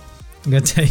¿Vos a quién le hay ganado? ¿Y a dónde están tus trabajos? Y por ahí teníamos pillábamos algunos trabajos y era como, pero mira, pues, ¿cachai? O sea, este compadre exigiéndonos y mira las porquerías de trabajo que tiene. como dice el flaco. tal cual, tal cual. La, la, mejor frase que te he mandado ahí, o sea, es como, mira esa weá. Entonces, nosotros un poco, había, había un grupo ahí de, compañeros en, en, esa generación en la que me tocó estudiar, que justamente eh, buscábamos pillar al profe. ¿Cachai? Entonces, si hoy día estáis haciendo clase y no tenéis justamente cómo mostrar o validar lo que tú sabís, también a la vez y, ver de que eso que estáis enseñando en, la, sala es lo que está pasando afuera en el mercado, creo que también pierde sentido la docencia y pierde sentido este, este tema como de enseñarte a diseñar. Y ahí quiero hacer una cita de algo que estuve viendo el otro día en, un cabildo de. en el cabildo de diseño de Valparaíso. Hicieron unos. están haciendo unos encuentros eh, en las tardes, que lo hemos estado difundiendo también ahí por OpenD. Y hablaba en este caso Daniel Gana Morales, eh, no, lo conozco la verdad en persona, eh, sé que él es diseñador y docente en Valparaíso. Y él dijo, dentro de, las cosas que mencionaba, dijo, el diseño no se enseña, el diseño se aprende. Y a mí me hizo mucho sentido y, tiene que ver un poco con lo que les estoy diciendo. En la universidad finalmente te, ¿cómo se llama? Yo te puedo enseñar un montón de, de, técnicas, de software, de, eh, no sé, de referentes, un montón de cosas de ese estilo. ¿Cachai? Eh, pero si tú quieres aprender a diseñar, tenéis que hacer. Y desde ese punto de vista, lo que tú decías, eh, Fran, en el medio, una vez que estáis ahí, lleváis un mes trabajando, de repente lleváis tres meses trabajando en un lugar y sentís que hay aprendido más que en toda tu carrera. Y eso tiene que ver con que el estar trabajando te, vuelve más operativo, te vuelve, te, da la noción de realidad, te muestra los tiempos. No sé, en, el aula yo te puedo decir, necesitáis en este caso hacer un proceso de diseño eh, en el que vamos a aplicar el design thinking. Y esto tiene cinco etapas. La primera va a ser de empatizar. Luego y, empezáis a seguir como todos los pasos y tú decís, espérate, pero es que el trabajo tiene que estar eh, mañana. Entonces necesitamos generar rápido una idea y es como, no tenéis cómo aplicar eso que aprendiste ahí. Y es como, ¿eso está bien? ¿Está mal? Me enseñaron entonces algo que no tiene que ver con la realidad. El mercado del que está enfermo y que no quiere respetar los procesos. Entonces, si tú no le enseñáis de que esos mundos eh, van a ser enfrentados y con lo que están aprendiendo en el aula van a tener que salir a defenderse, si no les dais esa noción de realidad, claro, el alumno sale y le pasa lo que tú decías ahí delante y que a todos nos pasó. Terrible pollo, ¿cachai? O sea, no tenía idea de, lo que está pasando y básicamente sabía abrir el software y eh, hacer alguna idea, sabéis bocetear y conceptualizar algunas cosas y hacer ideas, muy temeroso. Y de ahí ni hablar nuevamente de cómo lo presupuestáis, de cómo estimáis los tiempos que te puede llegar a tomar hacer un proyecto de diseño. Entonces, te puede ir en, ¿cómo se llama? En, grandes frustraciones, producto de creer de que lo que te enseñaron en la universidad sería como todo lo que tienes que saber para poder trabajar. Entonces yo creo que se aprende mucho más en el campo, pero sí en la universidad se debería aprender la base y esta idea del que te enseñen a aprender, que tú aprendas a aprender, porque yo creo que es clave en el diseño y ahí creo que tiene mucho, mucho que ver lo que tú mencionabas un rato, igual, bueno, ambos mencionaban acerca del e-learning, que ya es como creo que la parte en la que entramos ahora de lleno. ¿Cachai? O sea, en donde tú eh, tienes que aprender a autoformar y a seguir formándote constantemente.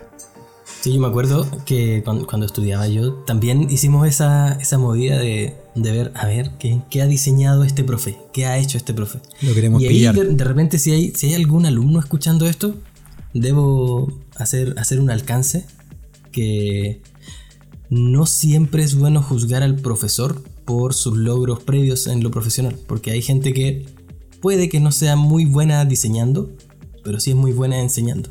Así que puede que puede que hayan profes que diseñen como el forro, pero que enseñen bien. no juzgue al tigre por sus rayas. ¿No son las rayas las que hacen al tigre? No, no sé. no sé si aplica. pero, pero sí, a, veces hay, hay gente que, es muy buena enseñando, no tanto así ejerciendo la profesión. Pero si, si alguien tiene interés en, en, aprender directamente de la gente que está ejerciendo hoy día en un rubro que está siendo pedido, ahí entra el e-learning, porque en el e-learning tú puedes aprender.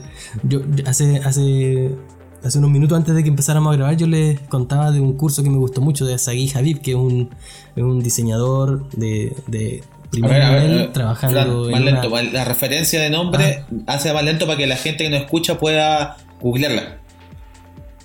Sagi Habib, que lo voy a dejar ahí mismo. Se escribe S-A-G-I y el apellido es H-A-V-I-B.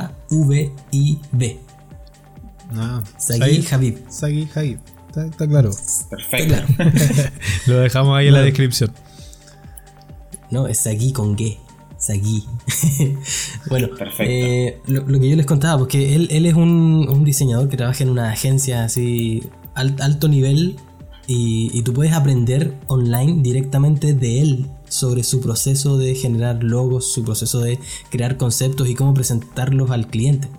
Entonces, claro, tú uno, puede estar quejándose, oye, estoy aquí en la universidad y tengo este profe que, mira, pues hizo el, logo del, pollo con papa de la esquina nomás, pues, ¿qué, me va a enseñar él? Bueno, en línea puedes aprender directamente de el tipo que hizo el logo de Animal Planet, ¿cachai? Mm, claro.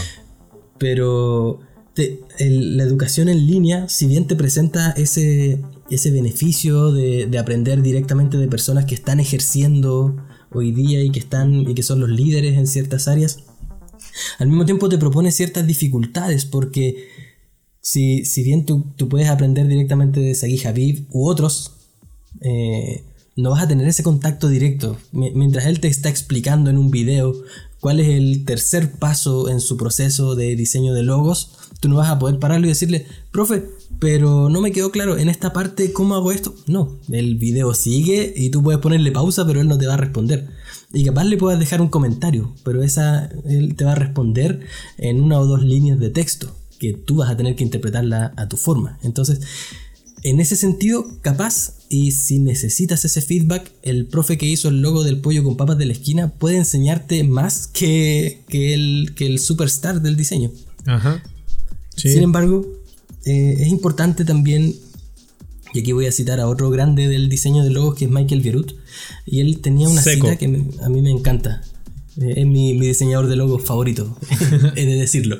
Capísimo, sí, muy capo en, una de las charlas, de las múltiples charlas que he consumido a veces eh, obsesivamente, él decía que, que mucho se habla hoy día acerca de los mentores. Que se habla que tú deberías conseguir un mentor y que ese mentor te guíe y te diga por dónde ir. Estaba pensando en eso, en esa idea del mentor.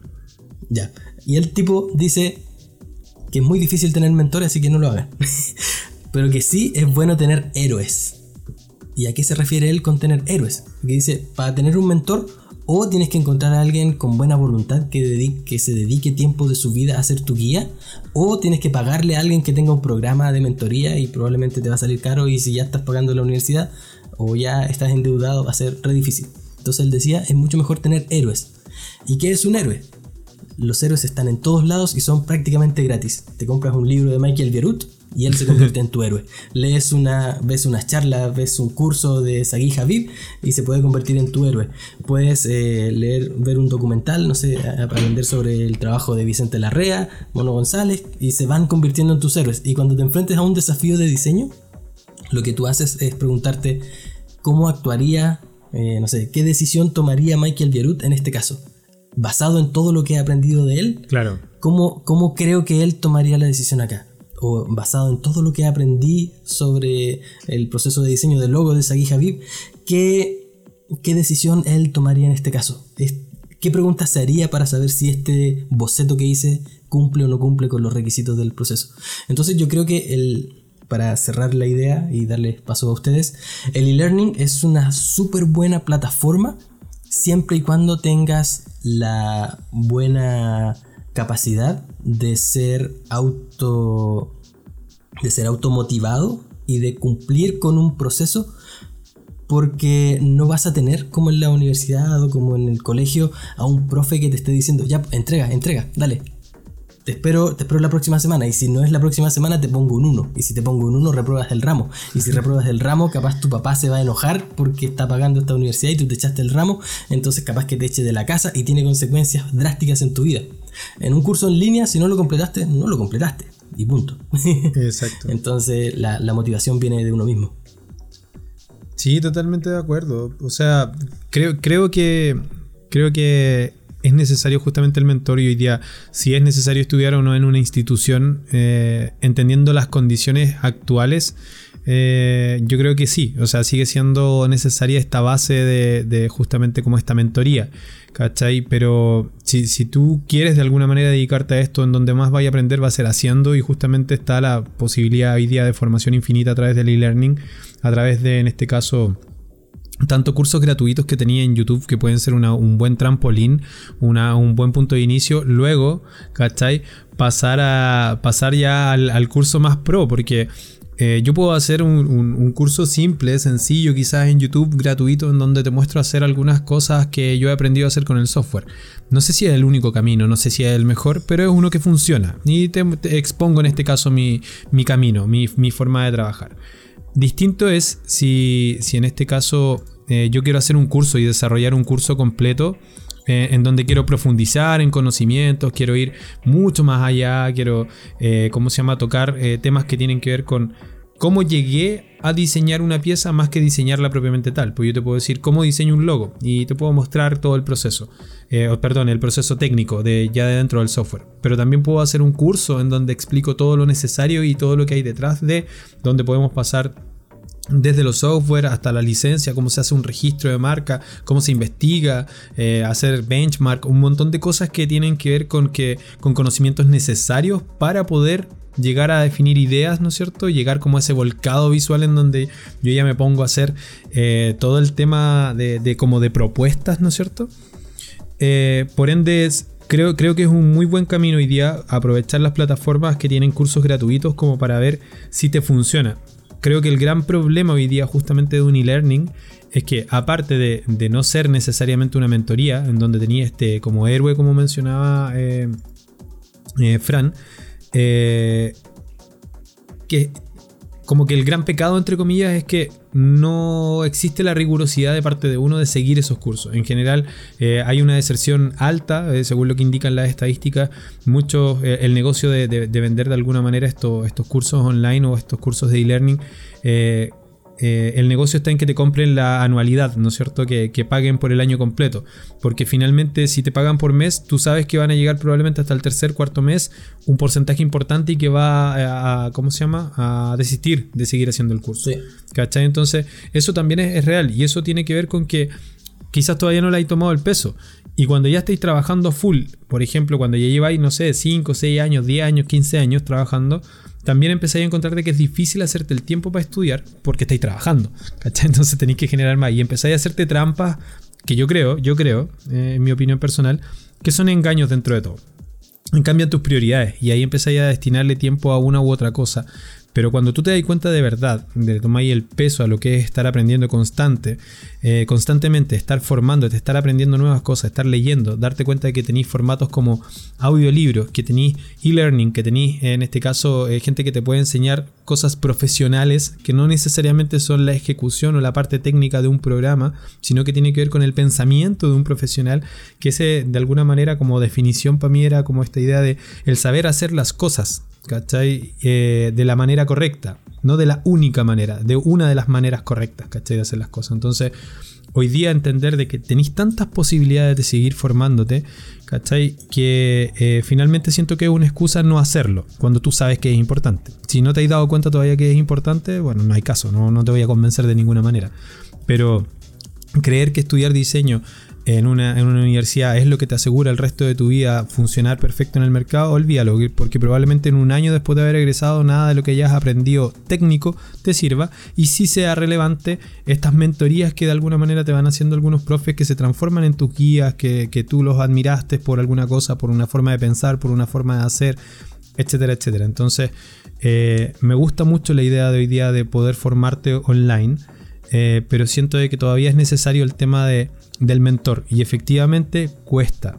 Creo que uno de, los, de los caminos eh, más viables es encontrarte a alguien con quien simpatizaste de alguna manera y que esa persona tenga la amabilidad de ir dándote alguna serie de, guías, de mandarte audios por WhatsApp, de, revisar tus trabajos, de juntarte una vez al mes a invitarle un café a esta persona y que te pueda, eh, ¿cómo se llama?, transferir conocimiento. Eh, cuesta hacerlo, ¿cachai? Cuesta encontrarlo, pero hay que buscarlo. Pero puede estar también, como decías tú, eh, en los libros, puede estar en algún video, puede estar en algún, eh, en algún tipo de formato, ya sea en YouTube o en su Instagram, en los live que hacen muchos de estos personajes de repente yéndose al trabajo en la mañana, ¿cachai? O de repente el fin de semana. Entonces yo creo que hay cosas interesantes ahí que se, que se pueden hacer, pero hay que tener la visión de que esto es necesario, ¿cachai? De que es necesario seguir formándote. Y en ese sentido, aprender una buena base creo que, creo que es clave. Y eso creo que lo hace una persona, sobre todo en una forma, no sé si necesariamente presencial, pero al menos como en un cara a cara. Sí, oye, ¿ustedes han tenido experiencia con, con e-learning? ¿Qué tal? ¿Cómo, ¿Cómo, les ha resultado? ¿Qué han aprendido? ¿A qué te refieres con experiencia con e-learning? Sí, han realizado cursos. Sí. ¿Qué, ¿Qué tal ha sido la experiencia? ¿Qué han aprendido? Ya, mira, a ver. Yo tomé un curso e-learning. Mira, mira, esto es chistoso por, la institución en la que, en la que trabajo, y Joel trabaja en la misma, trabajamos en la dos, en la, misma pero en distintas sedes, eh, nos hicieron en verano hacer cursos. Algunos le hicieron hacer un curso, otros, otros cursos, y a mí me tocó, tuve la suerte de tomar el curso de pedagogía online. Y estuve haciendo enero y febrero eh, un diplomado online, básicamente, de pedagogía online. Y eh, la plataforma era muy compleja muy, e-learning era muy compleja. Pero, ¿Era Moodle? No, no, no, sé, no era, era ni siquiera, ni siquiera era Moodle, era, era otra. Odio, odio a Moodle. Yo también, no te preocupes, somos dos. Somos, somos tres. Y, pero era una plataforma hecha por la universidad. Eh, para la universidad era acá, era como la Universidad Abierta de Cataluña. Y, y había que hacer módulo online como desfasado, ¿cachai? Asincrónico.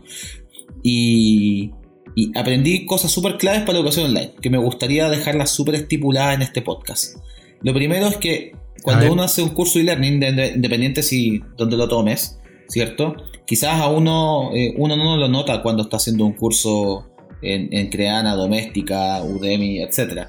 Pero es súper importante este tipo de cosas. La educación online tiene como fundamento tres bases. La presencia social, la presencia cognitiva y la presencia de la educación. Que son tres Más tipos de... lento, cerebrito.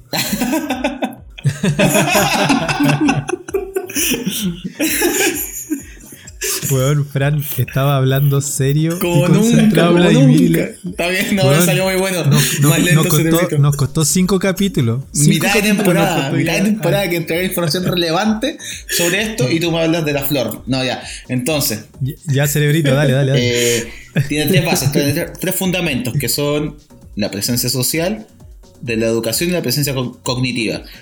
Que básicamente son una, está enfocada al docente. La presencia social es que el docente tiene que lograr eh, de alguna forma planificada hacer que el curso, eh, que la gente dentro del curso no sienta que está tomando un curso frente a un computador, sino que es, es- pertenece a una comunidad. Es muy parecido a lo que hace Doméstica en los cursos cuando te hace subir tu trabajo con los compañeros.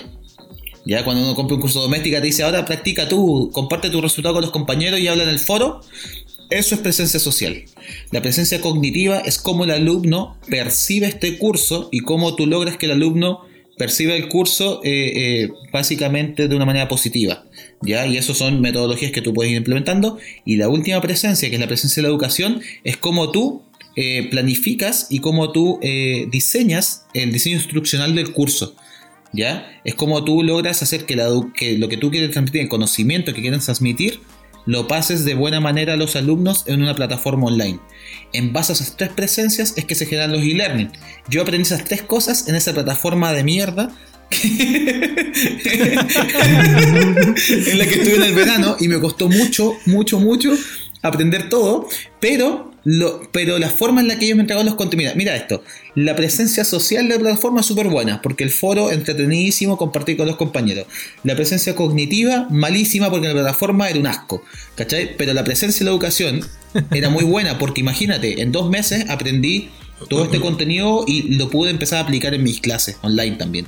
Entonces, es importante, yo creo que en el learning en general, te, eh, estudiar, porque de repente uno viene y, y sin saber mucho también, yo hasta antes de saber esto también era mucho así como de grabar, tomar el notebook, ¿cierto? Grabar la pantalla y subirle los videos tutoriales a mis alumnos.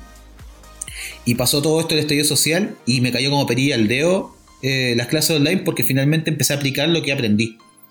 ¿Cachai? Mm. Entonces, eh, básicamente eh, a, lo que, a lo que quiero ir. Ah, qué cosa. Ah, pues me distraje, pues, Fran. No, básicamente lo que quiero ir eh, es que en el- uno puede aprender mucho de e-learning, pero si uno quiere aprender más en el e-learning, es necesario, sería bueno pegarse una vuelta por las referencias y estudiar más allá de lo que uno quiere estudiar en- de contenido de e-learning, sino que metodologías para estudiar un curso online. Eso es muy bueno. Aprender. Como partir Pa- por ahí. Partir Claro. por ahí. Eso. Yo, yo, yo creo que, bueno, est- est- estoy de acuerdo, a mí también me tocó ahí tomar el, tema, voy a tener que repasar si este audio para, porque veo que tú aprendiste mucho mejor que yo, eh, en este caso los tres, los tres puntos clave de ese, de ese super curso. Pero sí es que yo, yo creo que es clave el, el tema de mantener la motivación. Y eso, eh, por lo que he podido ver, depende de, de factores técnicos súper básicos para mí. La duración, ¿cachai? De, de- de un, de un- de un módulo, ¿cachai? La duración de un módulo.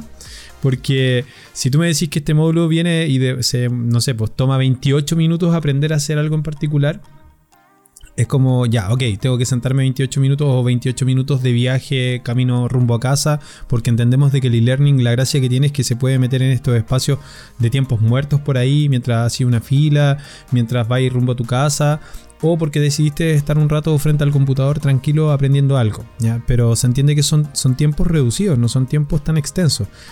Que yo sepa, que yo sepa, quizás me equivoco rotundamente, no, no tengo estudios acerca de esto, eh, pero nadie se sienta como todo un día a hacer un e-learning, ¿cachai? Así como que voy a hacer hoy día todos estos módulos, a menos que esté muy embalado y esté muy, muy, muy entusiasmado con lo que estoy aprendiendo. Pero yo creo que uno es la duración del, del, módulo, que sean cosas prácticas rápidas de ir asimilando. Y cuando ya tenéis un, cierto training, podéis quizás arriesgarte un, un poco más largo. La otra es el tono del que te está enseñando. ¿cachai? O sea, una tiene que ver con que tenga el, tono pedagógico, por decirlo así, el, tono de, poder enseñar un ritmo, una forma de hablar, etcétera, etcétera. Eh, y creo que es inevitable, para mí al menos, buscar un poco esta cuota del, humano. No, no quiero un robot enseñando, quiero un compadre que me hace estos paralelos con, eh, como con la vida real, ¿cachai? Y en ese sentido eso me, cuesta encontrarlo. Eh, citando a alguien que ya está aquí presente, Francisco. Francisco tiene un ritmo muy pausado para ir enseñando, eh, explica bien, tiene una voz porque se pone en un modo explicativo y es como que cambia el ritmo de la voz y todo eso. Yo creo que eso está bien, ¿cachai? Eso, eso es dinámico, funciona, te, te ayuda, es como muy claro explicando. Y eso es lo que uno busca de alguna manera en, en docencia. A mí me pasa de que yo de repente haciendo clases soy como metralleta. Y cuando me hicieron estas evaluaciones de que eh, va el acompañamiento docente, ¿no es cierto? Y van a ver tus clases y todo el cuento, me decían que justamente hablo muy rápido, pero que para compensar eh, repito algunas cosas. Yo, yo sé que, no sé, pues esta, en esta clase hoy día hay tres puntos claves que yo necesito que tú entiendas, que tú aprendas hoy día. Entonces yo juego con esta idea de, eh, entonces, la, la, la, la, la, chicos, atentos, grabar. Cuando hagamos esto, ta, ta, ta, ta, ta. ¿Cachai? ¿Estamos? ¿Grabaron? Listo. Cuando hagamos esto, ta, ta.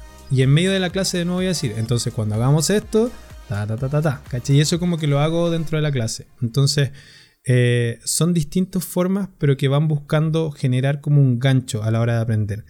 Si ese gancho para mí no se genera, es muy probable que yo deje el curso. Entonces, ¿a qué voy? Que cuando uno elige también eh, cursos, yo creo que igual es importante ver estos demos y ver qué onda te produce el que está uh, enseñando. Súper importante. ¿Cachai? Porque, hay gente que tiene, no sé, estas cosas del. Y están hablando y bla, bla, bla. Y la, la, la, la, la. Y esos cortes me desconcentran y sorry, no voy a poder entender nada. la dura. ¿Cachai? Entonces, cuesta, cuesta. Si te vayas a dedicar a esto, tenéis que aprender de que hay que dejar las muletillas, que tenéis que tener ojo con los sonidos que vaya a hacer con la boca, o con, con todos estos sonidos que uno puede hacer que te ayudan a concentrar. si tu rodilla suena mientras estás haciendo clase. Yo. o la silla como lo hacían, como nos pasaba en los primeros capítulos que escuchábamos la silla de Fran. o, o, CW40. Claro, ¿caché? Entonces, esas cosas para mí, a pesar de que parecen cosas muy, muy simples, que no tienen nada que ver con el contenido en sí, para mí en un e-learning son clave. Pues necesito enfocarme en algo que sea entretenido, ¿cachai? Eh, que sea dinámico, que esté dividido muy bien en varios pedacitos, cosa de que no sea algo tan largo de, aprender. Por ahí tuve también la suerte de trabajar en un, con un cliente que está haciendo justamente e-learning y que ellos tenían estadísticas de por qué la gente desertaba, por qué la gente se bajaba. Y muchos de estos puntos tienen que ver con eso. Por cobardes. Sí, también. por falta de, visión de no lo hacemos así. Son débiles Muchas veces porque los mandaban los mandaban a estudiar, ¿cachai? Entonces, como no, pues el e-learning se supone que lo estáis haciendo en este caso y el perfil de lo que estamos un poco hablando como el diseñador. Tú buscáis en base a especialización, te quería especializar en algo, quería aprender algo más o profundizar un conocimiento, por eso lo estáis haciendo, entonces el interés está.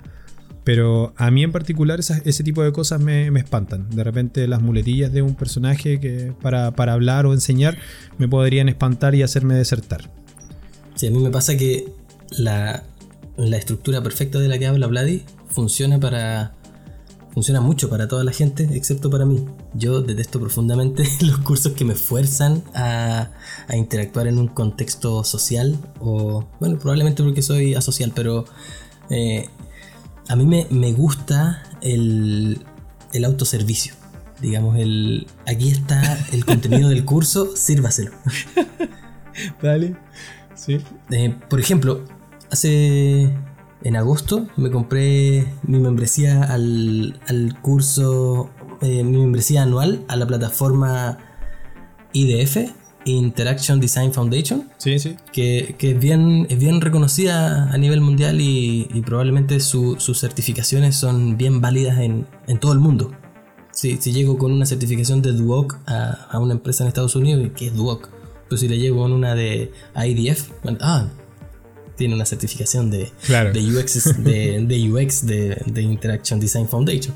Sin embargo, eh, los cursos son insufribles, no he terminado ninguno, porque... eh, porque de- de- al, al momento de comprar esta, esta membresía puedo acceder a todos los cursos de, de IDF, pero entro a un curso y dice, ¿qué es IDF? Y tiene un texto enorme. Mira, puse, y IDF y me salió Israel Defense Force. No sé dónde estáis comprando tu curso, Fran. Yo dije, hoy voy a ver lo que está diciendo el Fran. No me había contado eso. Objetivo Y militar. de repente me sale Fuerza de Defensa de Israel. Busca Interaction Design Ya, Foundation. eso voy a buscar. Ese es el mejor, mejor, mejor. Pero claro, en- entonces entro a un curso y, y me sale un texto súper interesante de por qué es importante la experiencia de usuario. Ya, a rajas, cosas que más o menos conocía, pero bien, bien, ok, estamos en introducción. Siguiente lección. Ahora comparte en el foro lo que aprendiste o lo que sabías acerca de esto. Ah, ya que fome. Siguiente. Eh, ahora cuéntanos qué aprendiste. No, siguiente, dame contenido. Claro. Llego y hay un, un texto enorme. Y, y yo me compré estos cursos para ir viéndolos en, como decía Joel, en el metro. Y me, me- ponen lecciones en texto y súper largo y en inglés y tratar ir leyendo en, en el metro, en el celular, que se me mueve. No, horrible. Entonces dije ya. Eh, supongo que habrán lecciones en video y son prácticamente lecciones en texto y cada dos lecciones te dicen ahora comenta en el foro y como no comentaste en el foro al final no puedes tener la certificación y ya chao adiós adiós contigo Claro. IDF. ¿Viste? Presencia social. Sí, Presencia sí. social, pues compadre.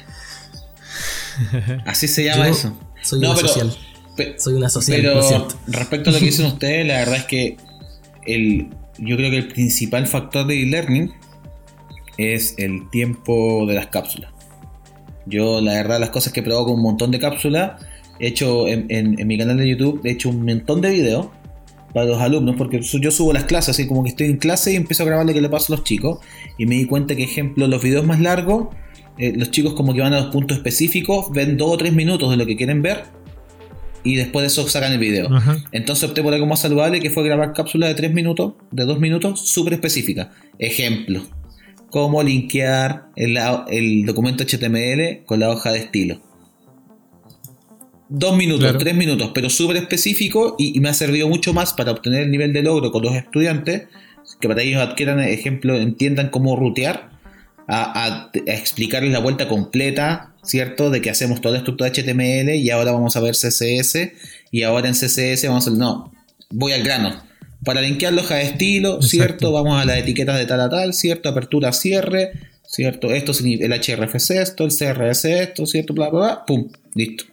Y fuimos al grano y, fue sentido un acierto finalmente. Porque los chicos aprendieron, ¿cachai? sí, en, Por lo menos en mi, en mi experiencia. En ese sentido es importante separar lo que es un- una enseñanza práctica de lo que es Sí. una enseñanza teórica.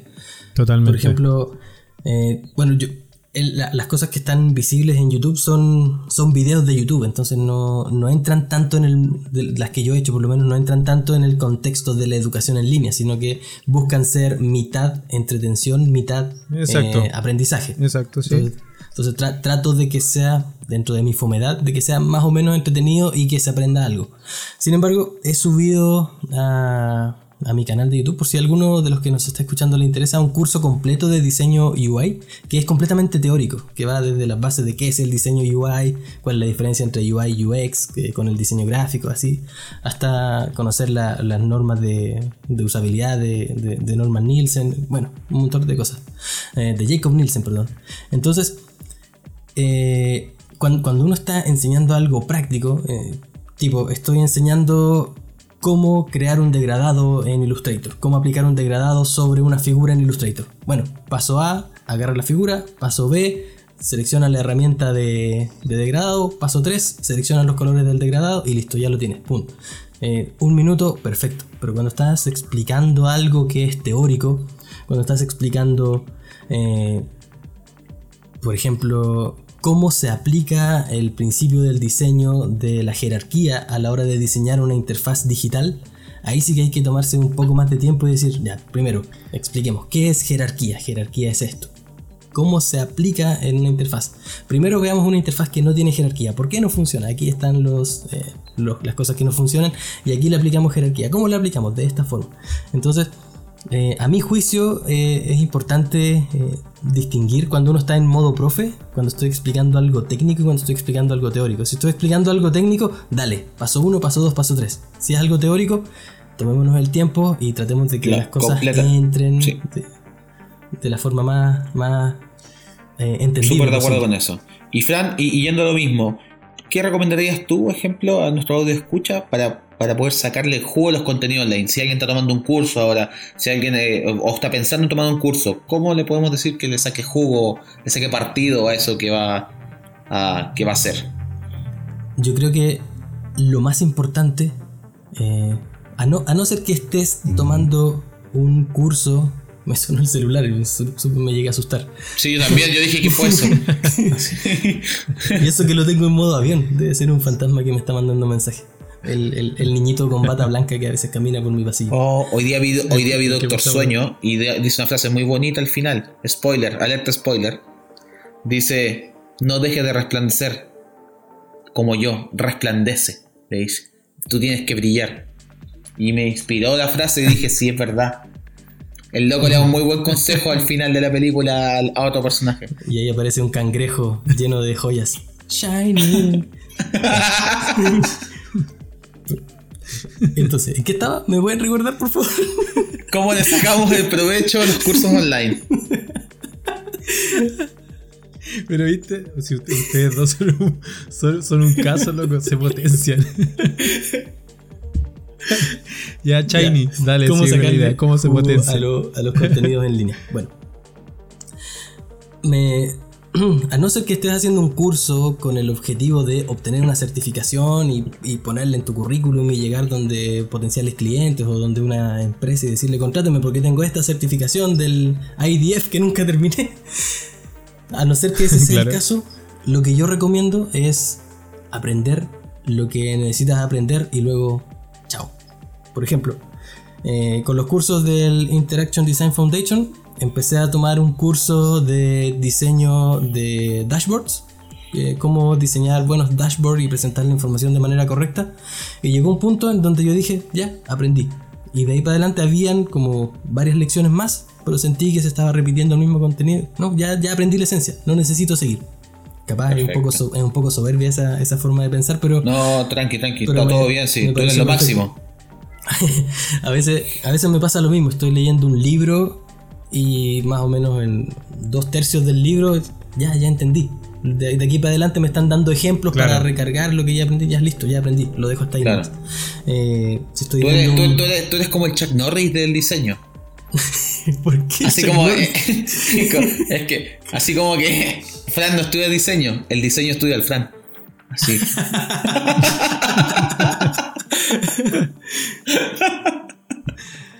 Yo lo, yo lo voy a dejar fluir nomás. Yo lo voy a dejar fluir. mitad, mitad de temporada, como que Joel nos suelta la correa, ¿cachai? No nos deja hablar cualquier wea. no sé si nos va a cortar o nos va a dejar. No tengo ni idea. Bueno, está. Eh, tranquilo, tranquilo. Yo después edito. Esto va a durar. ¿Estamos hablando de fluidos? No, no ya. claro, de fluir. Ya, ya, no, De fluir, fluir, fluir, fluir. Y Joel, ¿y tú? ¿Cómo le sacas eh, provecho un curso online? Yo creo, yo creo igual tiene que ver con, eso. O sea, efectivamente, eh, era un poco lo que decía antes. Si, si esta cuestión veo que un, un curso que tengo 45 minutos en un video en donde tengo que tratar de empezar a adelantar para cachar dónde está lo que me interesa, que la ata.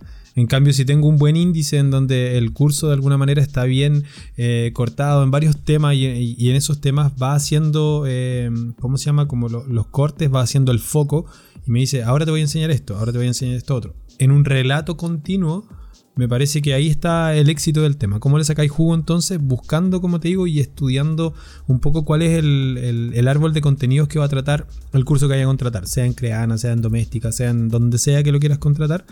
Pero yo creo que tiene que ver con eso, con investigar primero bien cómo se va a enseñar y quién es el que enseña.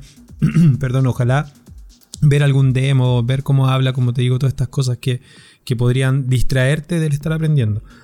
Y creo que, que con, esto creo que ya vamos terminando un poco la, el, el, capítulo de hoy. Yo hoy me gustaría leer un poquito acá la definición de vocación, porque yo creo que es lo clave para mí. para que uno logre terminar de alguna manera un curso, para que uno logre eh, mantenerse en este foco de la autoformación, de, la utilización del e-learning para poder evolucionar profesionalmente, etc., creo que tiene que haber mucho de vocación. Por definición dice inclinación o interés de una persona que una persona siente en su interior para dedicarse a una determinada forma de vida o un determinado trabajo. Entonces, de alguna manera yo creo que si no está en ti esa inclinación, esa determinación por querer, así como que, como dice acá, como que siente en su interior, ¿cachai? De que yo quiero aprender esto, necesito aprender este tipo de cosas, me, me gusta estar aprendiendo y estudiando. Creo que es muy difícil que logres sacar adelante eh, cualquier tipo de estudio eh, online o que dependen de tu voluntad. Porque si no está tu voluntad en ese sentido, eh, es muy difícil que logres hacerlo. De repente te vaya, te vaya, ¿cómo se llama? te vaya a entusiasmar con un curso online, lo vaya a comprar, lo vaya a pagar tiene 45 lecciones, vaya a ir en la 20 y lo vaya a dejar tirado porque en realidad ya no te no, no, era de alguna manera lo que te motivaba. ¿Sabéis que me voy, a, poner ahora a bajar cosas de cocina? Siempre he querido aprender a, a, cocinar mejor. No sé, yo toda la vida he querido aprender a tocar guitarra. Toda la vida he querido aprender a tocar piano. Y nunca lo he hecho. Y ahora tengo incluso hasta profes que me ofrecen gratis a enseñarme. ¿Cuál es el problema? De que no hay motivación necesaria que supere mi motivación por aprender cosas de diseño como para ir a aprender piano. Entonces digo, no, no, no lo hago, ¿cachai? Porque tengo la guitarra ahí, tengo los lápices acá y elijo los lápices. Tengo la posibilidad de ir a tocar piano y elijo quedarme viendo tutoriales o en TED o aprendiendo algo de, de diseño, etc. Entonces es un tema que tiene que ver con tu vocación me gusta esta idea del piano, pero me gusta en realidad jugar un ratito ahí con las teclas, hacer algunas tonteras y chao. Con la guitarra me pasaba lo mismo y termino dejándola por cosas que son mi vocación. Entonces yo creo que eh, hay que hacer el ejercicio sincero de decir, quiero aprender esto, quizás más aún que quiero, eh, necesito aprender esto para poder seguir operativo muchos amigos empezaron a quedar sin pega y tuvieron que eh, estudiar y en ese sentido se querían meter eh, a la academia y se dieron cuenta de que no, que el e-learning era una buena opción y que en dos meses, mientras estaban en una pega que querían dejar, en dos meses podían prepararse para ir a la siguiente pega.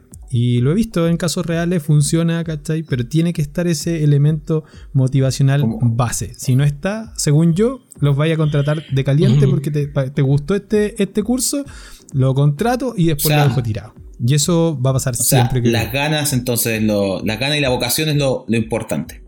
Para mí sí. y dos puntos que me parecen importantes mencionar. Uno, que la vocación no es algo muy específico. Es, difícil que tu vocación sea escribir HTML. ah, por, supuesto, sí. probablemente tu vocación sea eh, construir cosas y sientas eh, satisfacción de ver algo que tú construiste y funcionó. Claro. Entonces, es algo mucho más genérico. Tu, vocación no es eh, crear logos. Probablemente tu vocación sea eh, construir algo que crear, o construir algo que, que, comunique. En mi caso, yo siempre digo que mi, vocación es la creatividad.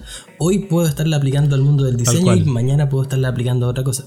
Y segundo, que los intereses de las personas eh, van cambiando con el tiempo. el hecho de que hoy día te motive mucho el, diseño por sobre tocar guitarra, no quiere decir que en cinco años más esto se dé vuelta y te interese más tocar la guitarra que diseñar. Y está perfectamente bien, las personas cambian. Exacto. Nadie es... Eh, nadie es la misma persona todo el tiempo. Dicen que las células de un cuerpo incluso cambian cada siete años. Exacto, la totalidad. ¿La dura? Oh, mira, eso es bueno saberlo. Es, como la, la, paradoja del barco de Teseo, que Teseo era, no sé, pero hay, una, paradoja griega que, va el tipo en, un barco en, alta mar y se van rompiendo algunas partes y van cambiando las partes, van ah, cambiando las partes y cuando vuelve al muelle tiene todas las partes cambiadas, entonces ¿sigue siendo el mismo barco o es otro barco? Buena pregunta, es buena pregunta que podemos dejar para resolverla en algún otro momento.